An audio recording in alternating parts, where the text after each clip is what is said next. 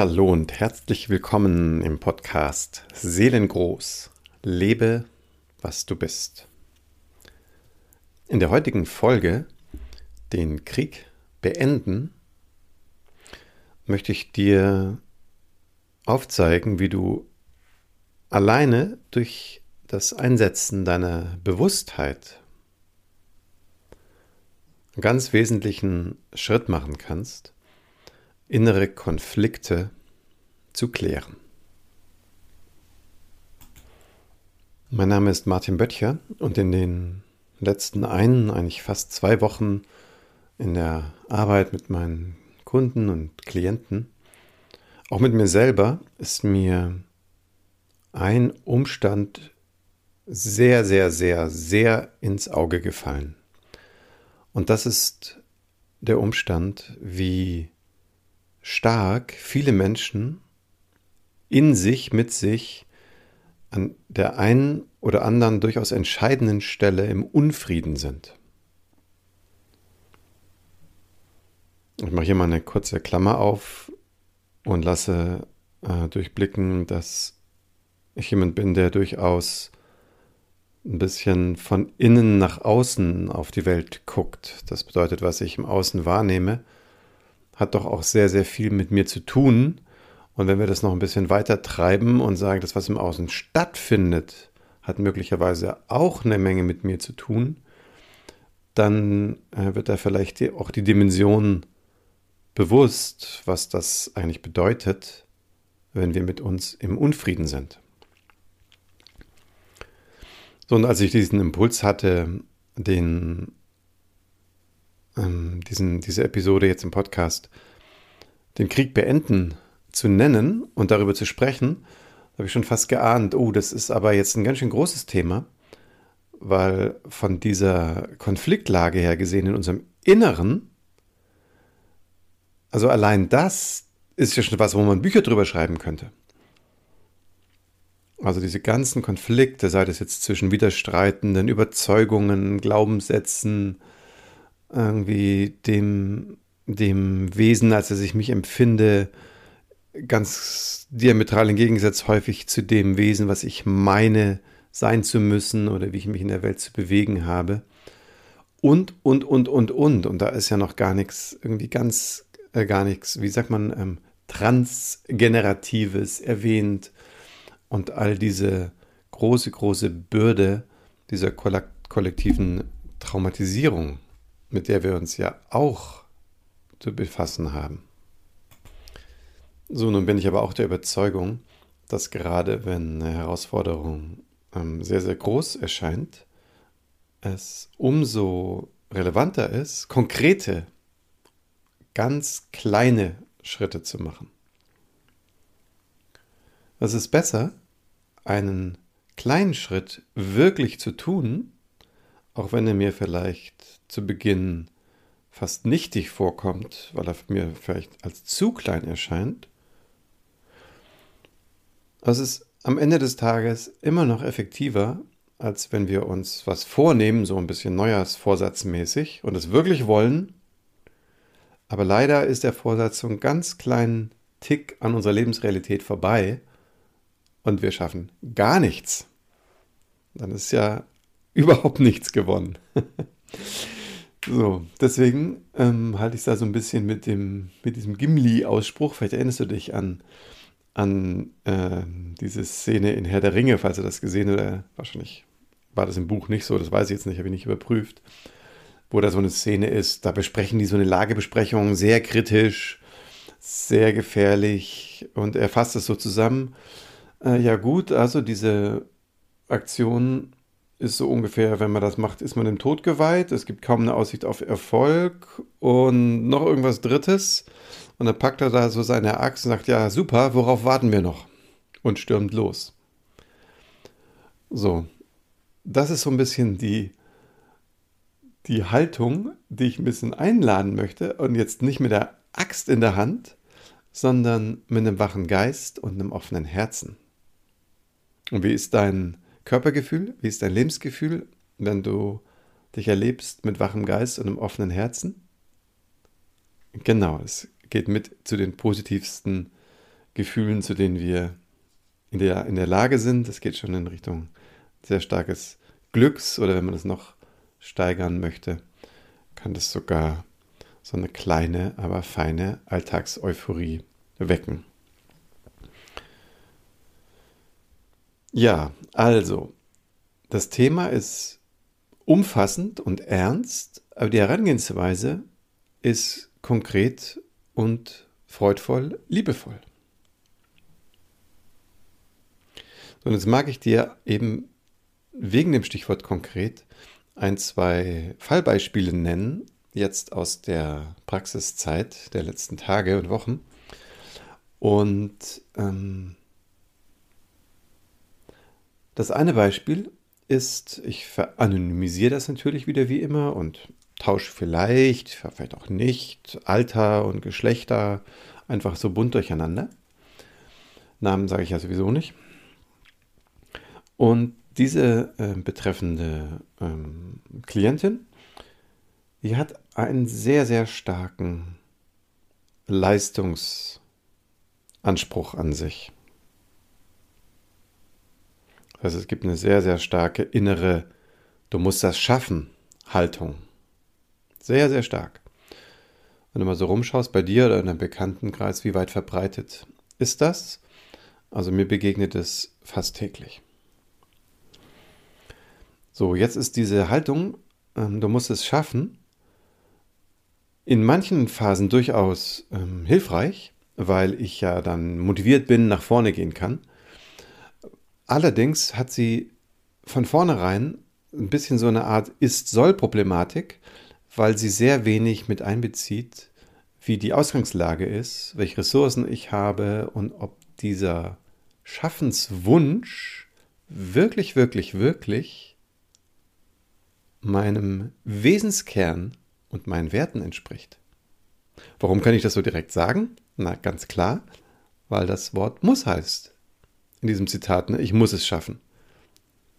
Und sonst würde ich sagen, wow, das ist mir ein Herzensanliegen, das zu schaffen oder einfach nur, ich will das schaffen oder es kommt noch eine, eine, eine Begeisterungsfunken mit dazu. Und dann ist es was anderes, dann ist da kein Konflikt. So, jetzt haben wir diese Konfliktsituation und dieser,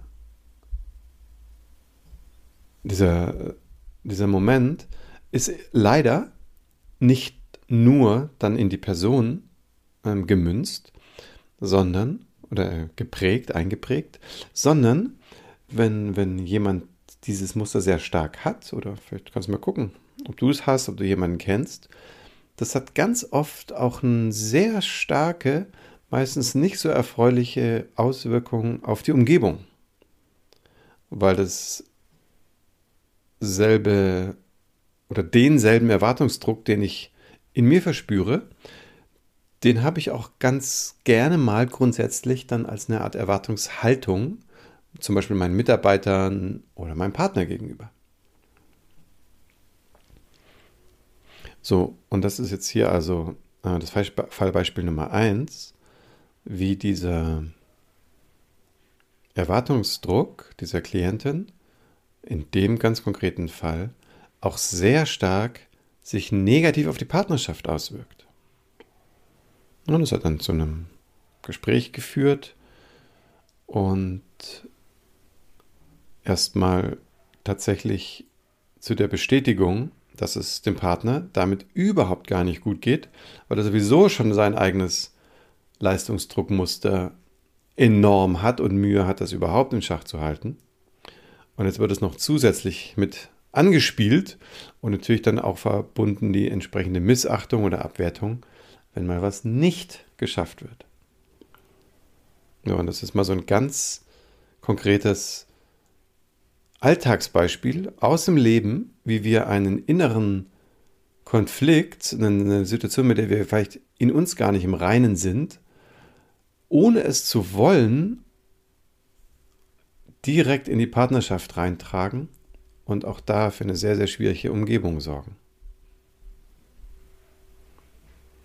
So, bevor ich jetzt ein, ein, ein zweites Fallbeispiel erzähle, will ich dir jetzt auch an dieser Stelle aber eine erste mögliche Umgangsweise damit ans Herz legen. Es gibt natürlich diverse. Und wie ich es aber heute jetzt betont habe, dass es um was ganz Konkretes, was Kleinschrittiges gehen soll und dass das Bewusstmachen ausreichen soll. Hier jetzt die Auflösung. Und zwar war die Empfehlung für diesen Menschen und das Paar, diesen Moment der negativen Gespanntheit, der negativen Anspannung sehr, sehr, sehr viel Aufmerksamkeit zu schenken. Also damit einfach bewusst innezuhalten und es einfach zu realisieren, wie viel Druck gerade im System ist. Und das Erleben, diesen Druck, dadurch anzuerkennen. Interessanterweise, das ist dir vielleicht bekannt, schafft das Veränderung. Das Leben ist im Fluss, speziell auch unsere emotionale Welt ist in der ständigen Veränderung begriffen. Und in dem Moment, wo ich etwas sehr, sehr tief anerkenne, das also mit Leib und Seele erkenne und damit auch dann würdige, ist das schon so etwas wie so eine Art Lösungsmoment. Und da mag ich noch einen Kollegen zitieren, den ich ähm, gehört habe letzte Woche, der so, so super treffend gesagt hat, und wenn dann diese Lösung, diese Öffnung, dieses Weitwerden in mir mit diesem Spannungsthema geschieht, dann war ich die Spannung. Und ganz konkret, wie wenn eine Hand sich öffnet, die davor noch etwas sehr festgehalten hat, das kann geschehen, wenn die Hand sich öffnet, das, was da drin lag, vielleicht noch liegt, ist wie freigesetzt. Also es, was immer das da ist, kann dann gehen, kann die Hand verlassen. Also ich fasse das nochmal zusammen. Ich formuliere es allgemein, weil vielleicht hast du dieses Thema nicht. Wenn dir also etwas möglich ist, dir zu vergegenwärtigen, worin du einen starken Unfrieden erlebst, schau mal, ob es dir möglich ist, mit diesem Moment innezuhalten und ganz und gar in Kontakt zu gehen. Klingt angenehm, weil dann spüre ich häufig den Druck stärker. Manchmal erschließt sich auch schon ein bisschen die Motivation, aus der heraus dieser Druck erwächst. So, also es kann auch ein sehr intensiver, schwieriger Moment sein. Auf der einen Seite, auf der anderen Seite beschenkt er dich mit diesem Erkenntnisschub. So, also hier einfach die Empfehlung, innehalten, wahrnehmen, bewusst machen.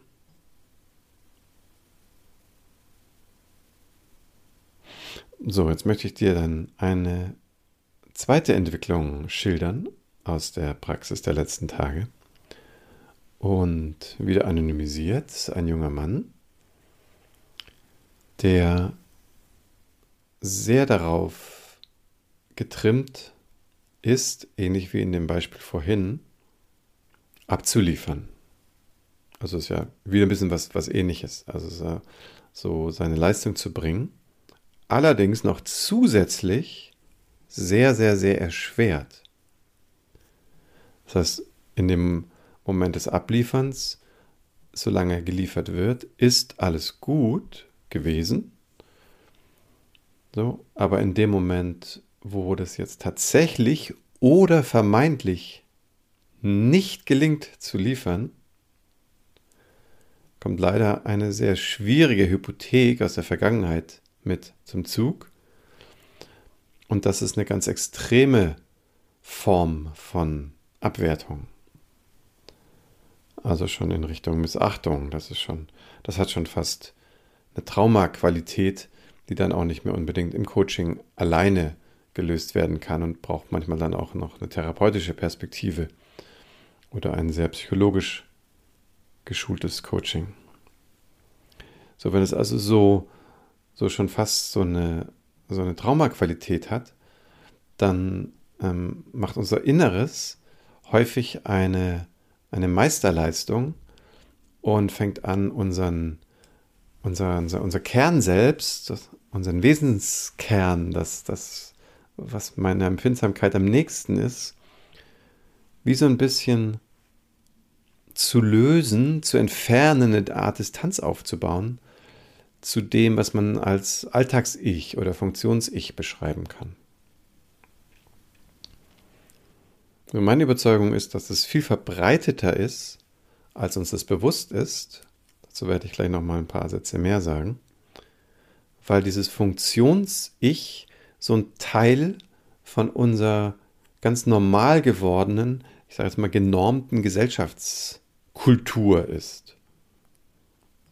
Also funktionieren ist irgendwie ein, eine wesentliche Voraussetzung, hier am gesellschaftlichen Leben teilzunehmen. Man kennt das nach Studien zur Arbeitslosigkeit, dass das äh, ähm, dann, wenn ich nicht mehr ein, ein funktionierender Teil dieser Gesellschaft bin, häufig dann auch so eine Sinnschöpfung fehlt, sich Depressionen einstellen und so weiter. So, das heißt, dieser, diese aus meiner Sicht furchtbar tragische Akzeptanz von einem Funktionsmodus, der ja auch ein bisschen aus meiner Sicht was Unmenschliches birgt, weil er vielleicht auf der einen Seite viel möglich macht, auf der anderen Seite aber so eine wesentlichen menschlichen Qualitäten wie, Qualitäten wie Empfindsamkeit, auch Offenheit für Intuition, auch Ausdruck von unkonventionellen Wegen und Zugängen, das bleibt natürlich komplett auf der Strecke. Das ist fatal aus meiner, aus meiner Überzeugung. So, und ähm, so ist dieser, dieser Mensch in der Sitzung sich dieser Funktionsseite eben sehr, sehr, sehr bewusst geworden. Und das Spannende ist, und da mal aus dem Nähkästchen zu plaudern, das erkenne ich eben selber aus meiner eigenen Persönlichkeitsentwicklungszeit. Ich kann mich noch erinnern an einen Workshop, ein Seminar, ich kann es gar nicht mehr genau sagen, was es genau war, ist schon ewig her. Da sollten wir ein, ein Bild malen, wie wir zu unserer eigenen kreativen Kraft stehen. Und die habe ich außerhalb von mir damals gesehen und verrückterweise hatte ich auch echt Scheu und Respekt vor dieser kreativen Kraft. Jetzt im Nachhinein weiß ich, oh, zu dem damaligen Zeitpunkt war ich sehr mit dem Funktions-Ich identifiziert und alles, was Identifizierungen gefährdet, löst Angst aus oder Abwehr. So und genau ist es diesem ähm, Klienten auch dann widerfahren. Er hat also vor seiner, also in seinem, in seinem inneren Erleben, hat er sehr, sehr klar das gesehen, erlebt, diese beiden, ja, man könnte sagen, dass das Ich aus dem, aus dem Kern selbst, voller Energie, Lebensfreude, kreative Impulse, Schaffenskraft und dann das aufgebaute Ich, das gemachte Ich, ähm, eben mit Funktionieren, sich an Normen orientieren, Erwartungen erfüllen und was dann da so alles dazugehört, auch an erfüllen müssen. So. Das Faszinierende für mich deswegen habe ich das noch mit ausgewählt als Fallbeispiel war, dass in dem inneren Bild durchaus die Möglichkeit mit aufgetaucht ist, dass dieses Funktions-Ich wie so eine Art radikale Auflösung hätte erfahren können. Aber wie du schon am Konjunktiv hätte hörst, es konnte an der Stelle nicht weiter sich entwickeln, weil der betreffende Mensch es für sich gar nicht für möglich hält, also die Erfahrung so unvertraut ist, dass es möglich ist, aus dem Kern selbst ein glückliches, getragenes, erfülltes Leben zu führen und zu gestalten. Ist das nicht tragisch? Ist das nicht tragisch, wo wir uns an eine, eine Welt gewöhnt haben, wo es irgendwie normaler ist zu funktionieren, als, als Wege zu beschreiten, die, die unkonventionell sind, die individuell sind, die, die uns und andere überraschen. Also, ja, mich, mich berührt das sehr, ähm, weil ich, ich selber sehr stark die Perspektive habe, dass immer mehr Menschen extrem darunter leiden, aber aus dieser ganzen eingeengten Perspektive, eben genau wie jetzt der, der, der Kunde, noch gar nicht in der Option gelandet ist, dass das überhaupt eine Möglichkeit ist. Du kannst mal gucken, wenn es jetzt für dich nicht so krass ist, wo du da eigentlich stehst. Du das Gefühl hast, du bist durchaus mit Feldern, äh, in Feldern tätig, wo deine Kreativität einfließen kann, wo dein Wesenskern anwesend, vielleicht sogar das Wesentliche und das Gewünschte ist. Oder ob du eigentlich sehr, sehr stark in Strukturen dich bewegst, die, die viele Anforderungen an dich stellen, wo du vielleicht gar nicht mehr so sehr den, den Sinn erkennst für dich, geschweige denn die Erfahrung erleben darfst, dass das viel mit dir wirklich, wirklich zu tun hat. So, und das Gute daran, dass es aber natürlich, dass uns das einlädt und anregt, nach Wegen zu suchen. So, da ist ja eigentlich wiederum dann alles möglich. Und das ist ja sozusagen das Gute an Unzufriedenheit, an, an, an Frust, an Perspektivlosigkeit, äh, dass das bei, ab einem bestimmten Level im besten Falle zu einer Öffnung führt und dann auch eine Fenster, äh, ein Fenster oder eine Tür aufgeht, durch das ich natürlich auch noch durchschreiten darf und irgendwann auch vielleicht muss. So, tue ich das nicht und ich habe eine ähnliche innere Konstellation, dann ist leider der andere Pol nicht fern und der hat dann viel mit Resignation zu tun. Das ist nicht Akzeptanz, das ist was ganz anderes. So. Das ist also das, das zweite Fallbeispiel. Und da möchte ich dir jetzt ebenfalls wieder diese liebevolle Akzeptanz ans Herz legen. Und zwar mit folgendem Zusatz. Wenn wir uns klar machen, dass wir dieses, was ich jetzt Funktions-Ich nenne, ja den Umständen geschuldet entwickelt haben, ist das ja nichts, was wir uns vorwerfen müssen. Wenn es also so ist, dass ich eben sehr, sehr wenig darauf zurückgreifen kann, auf die Erfahrung als ein Teil des Lebens, ein erfülltes Leben, sinnvoll und getragen zu erleben, wenn ich das noch gar nicht kenne, dann ist es völlig natürlich, dass das Angst auslösen kann. Natürlich, es kann auch, es könnte auch Abenteuerlust auslösen, je nachdem, was für ein Typ du bist. Aber jetzt bei mir selber zum Beispiel, mich hat es extrem verängstigt. Also ich kann mich noch sehr daran erinnern. Ich habe es, glaube ich, auch in einer Folge mal ein bisschen erzählt. Pardon. Ähm, wie ich damals den Schritt aus der vermeintlich sicheren Angestelltenzeit gemacht habe in die Selbstständigkeit. Und das war eine schlimme Zeit. Also ich habe nachts kaum geschlafen und hatte richtig Sorge und, und Angst und schon äh, äh, nahe an der Panik. Für ein paar Tage zum Glück nur. Ähm, um dann eben nach ein paar Wochen zu realisieren, ah, es geht, es geht, es funktioniert. So, aber dieser Wechsel ist, glaube ich, jetzt speziell auch in unserer Welt, in unserer Gesellschaft vor allen Dingen, tatsächlich einerseits sehr angestrebter und ersehnter, aber ich glaube für, für viele auch ein bisschen ähnlich wie bei mir, ein sehr, sehr, sehr herausfordernder Schritt über doch eine ganz schön hohe Schwelle mit der Überschrift Sicherheit. So, und wenn man dann noch zusätzlich Verpflichtungen hat, irgendwelche ähm, ähm, Zahlungen oder, oder, oder familiäre Gegebenheiten, so, dann wird natürlich diese Schwelle auch noch aus ganz pragmatischen Erwägungen nochmal breiter. Hoch ist sie sowieso. Ja, also, Das heißt, wenn du dich also darin wiederfindest und merkst so, boah, ja, mein Funktions-Ich kenne ich richtig gut, äh, meinen kreativen, freien Lebens, äh, Lebenskern, wollte ich schon sagen, Wesenskern, äh, den, den kenne ich vielleicht, aber ich komme gar nicht so richtig mit ihm hier an im Leben, dann ist ja die ganz konkrete Empfehlung, dich dem zuzuwenden und dein Herz dafür zu öffnen.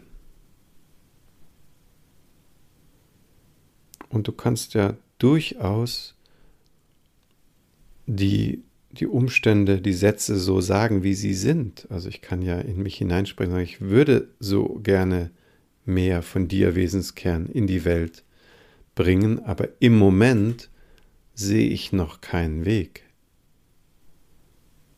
Und du kannst dann sogar ähnlich wie bei einer Klopftechnik, wenn dir die Bewusstmachung nicht, nicht ausreicht, kannst du dich auch noch, auch noch äh, äh EFT-mäßig klopfen oder so einen Satz einfach sagen oder denken und, und damit liebe und akzeptiere ich mich selbst, so wie ich bin. So, das heißt nicht, dass die Entwicklung damit stehen bleibt, aber du kannst dir wirklich eine Brücke bauen. Das Erkennen von diesem Abstand, von dieser Lücke, braucht nicht einen weiteren inneren Konflikt, einen Unfriedenszustand auslösen, als es sowieso schon ist. Das heißt, meine Empfehlung hier ist sehr, sehr, sehr liebevoll, sehr vom Herzen her auf diesen Umstand zu gucken. Na, auch jetzt wieder nicht es entschuldigen, ne? das ist, ne, das manchmal ist es ein bisschen, äh, braucht es eine sehr große Trennschärfe. Ähm, deswegen sind solche, solche Anliegen häufig eben im Coaching oder in einem therapeutischen Setting viel besser aufgehoben, als nur jetzt ich alleine mit mir und meinem Denken oder einfach mit einem intensiven Gespräch mit einem Freund oder Freundin oder einer Partnerschaft, wo das äh, platziert sein kann, ähm, dass, dass wir dann Gegenüber haben, der uns nochmal eine Rückmeldung geben kann.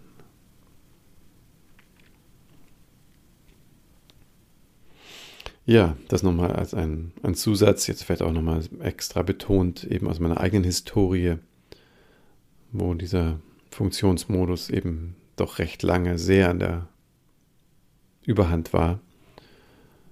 Und dieses Lebensglück ähm, zu finden, wie ich das jetzt, jetzt kenne, ähm, das war durchaus ein vielschrittiger Weg. So, und damit möchte ich jetzt ein bisschen zum, zum Ende von der heutigen Folge kommen, indem ich das nochmal versuche, in zwei kleine oder auch vielleicht große Kontexte einzuordnen, nämlich mit diesem Weg, mit diesem Stichwort Schritte auf dem Weg. So, weil meine Perspektive darauf ist, und damit will ich jetzt gar nicht in diese tiefe Philosophie einsteigen, dass es immer nur das Jetzt gibt, sondern ich will auf diese Perspektive abzielen, wo ich sage, wenn ich eine, auf eine Geschichte gucke, und es sehr vereinfache, dann hat sie einen Anfang, eine Mitte und ein Ende.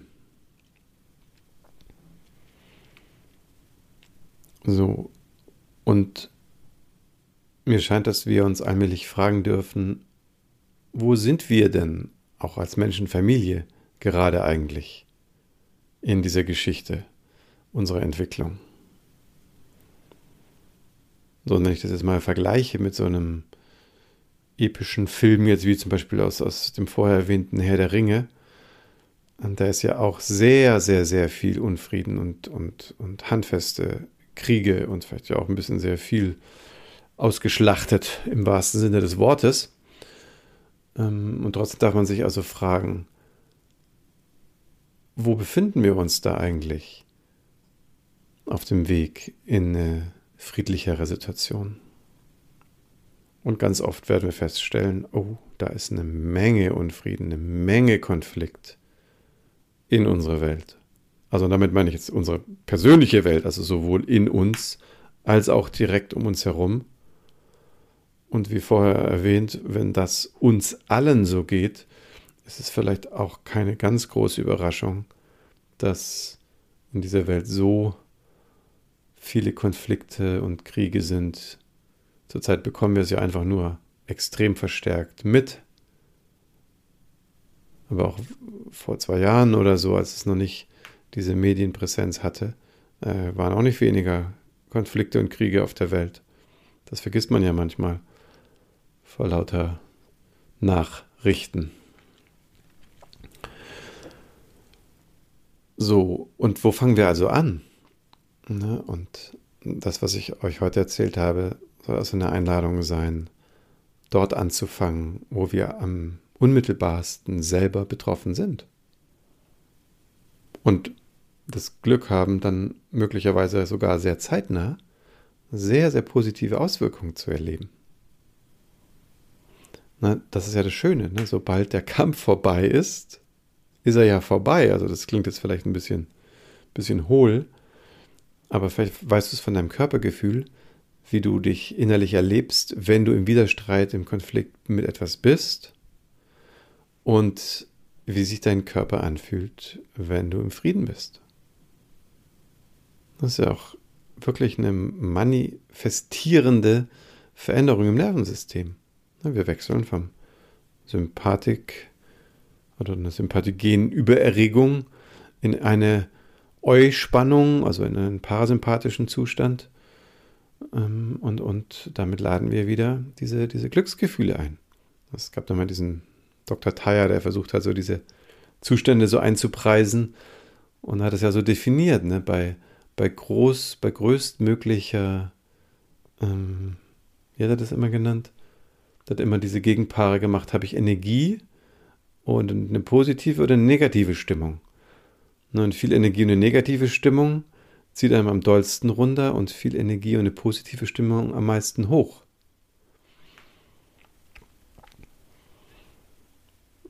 So, und es gibt noch einen zweiten Umstand, den ich heute zumindest einmal erwähnt haben möchte, um diesen unglaublich starken Einfluss unserer Umgebung, unserer Kultur und dessen, was wir für normal halten, nochmal zumindest für heute erwähnt zu haben. Ich denke, das wäre mal noch eine eigene, eine eigene Folge mal wert. Und das ist, ja, ich muss leider sagen, ohne dass ich jemand persönlich ansprechen möchte, es sind die Jahre in der Schule. Und damit meine ich jetzt also nicht irgendwie dass ich sage, was weiß ich, die Schule ist was Schlechtes und Lehrer machen eine schwierige Arbeit, also die machen eine schwierige Arbeit, aber machen eine schlechte Arbeit.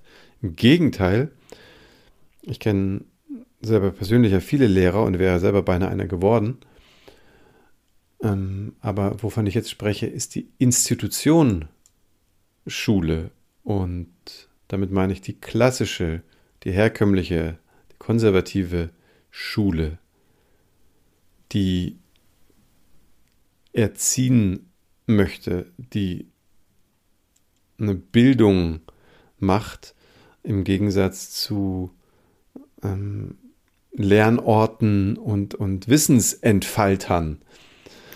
So, und vielleicht lasse ich es sogar direkt bei, den, bei dem Stichwort. Mir fällt gerade noch eine Empfehlung dazu ein. Also jetzt egal, was, was, was man so von ihm halten mag. Aber ich denke, Gerald Hüther, um da einen Namen mal zu erwähnen, hat da unwahrscheinlich viel Bewusstsein geschaffen, wie anders eigentlich Lernen und Schule zu laufen hätte. Und das passiert ja auch schon. Es gibt ja auch ganz, ganz viele Lehrer und auch ganz viele Schulen schon, ähm, die da eine echte Alternative anbieten. So, aber wie wichtig das ist, wie unglaublich wesentlich das ist, dann guck mal, wie viele Jahre verbringen wir in der Schule und was ist das für ein tragischer Anteil an diesem ähm, Akzeptieren und, und des Normiertwerdens im Sinne des vorher besprochenen Funktionsgefühls. Und dieser, ja, wenig Wertschätzung, außer vielleicht in den musischen Fächern von deinem Wesenskern, ähm, und dafür eben Abliefern von, von Leistung. also da dürften nicht nur die Verhältnisse nicht stimmen, sondern auch die gesamte äh, äh, Grundausrichtung äh, halte ich dafür sehr, sehr, sehr, sehr fragwürdig und reformationsbedürftig. Ja, das noch als, als ein kleiner Nachklapp ähm, am, am Rande. Fällt auch wieder aus, aus meinem persönlichen Erkennen, dass mir auch jetzt in diesen letzten Wochen, wo ich mich mit dem Thema so intensiv beschäftige, eben auch durchaus nochmal viele Phasen auch meiner eigenen Schulzeit nochmal in Erinnerung gekommen sind. Ähm, was ich, zum Beispiel dieses, kennt ihr das noch von früher? Man muss dann irgendwie unter Druck vor der Klasse irgendwie aufstehen und alleine was vorsingen oder sowas. Und wenn man sich dann weigert, gibt es eine 6 oder so ähnlich im Sportunterricht auch irgendwie. Und man ist aber vielleicht gar nicht der Mensch, der sich gerne da zeigt oder bewegt. Und plötzlich taucht da so Missgefühle und eine wahnsinnige Scham und alle möglichen Themen auf. Und es wird noch über Jahre zementiert.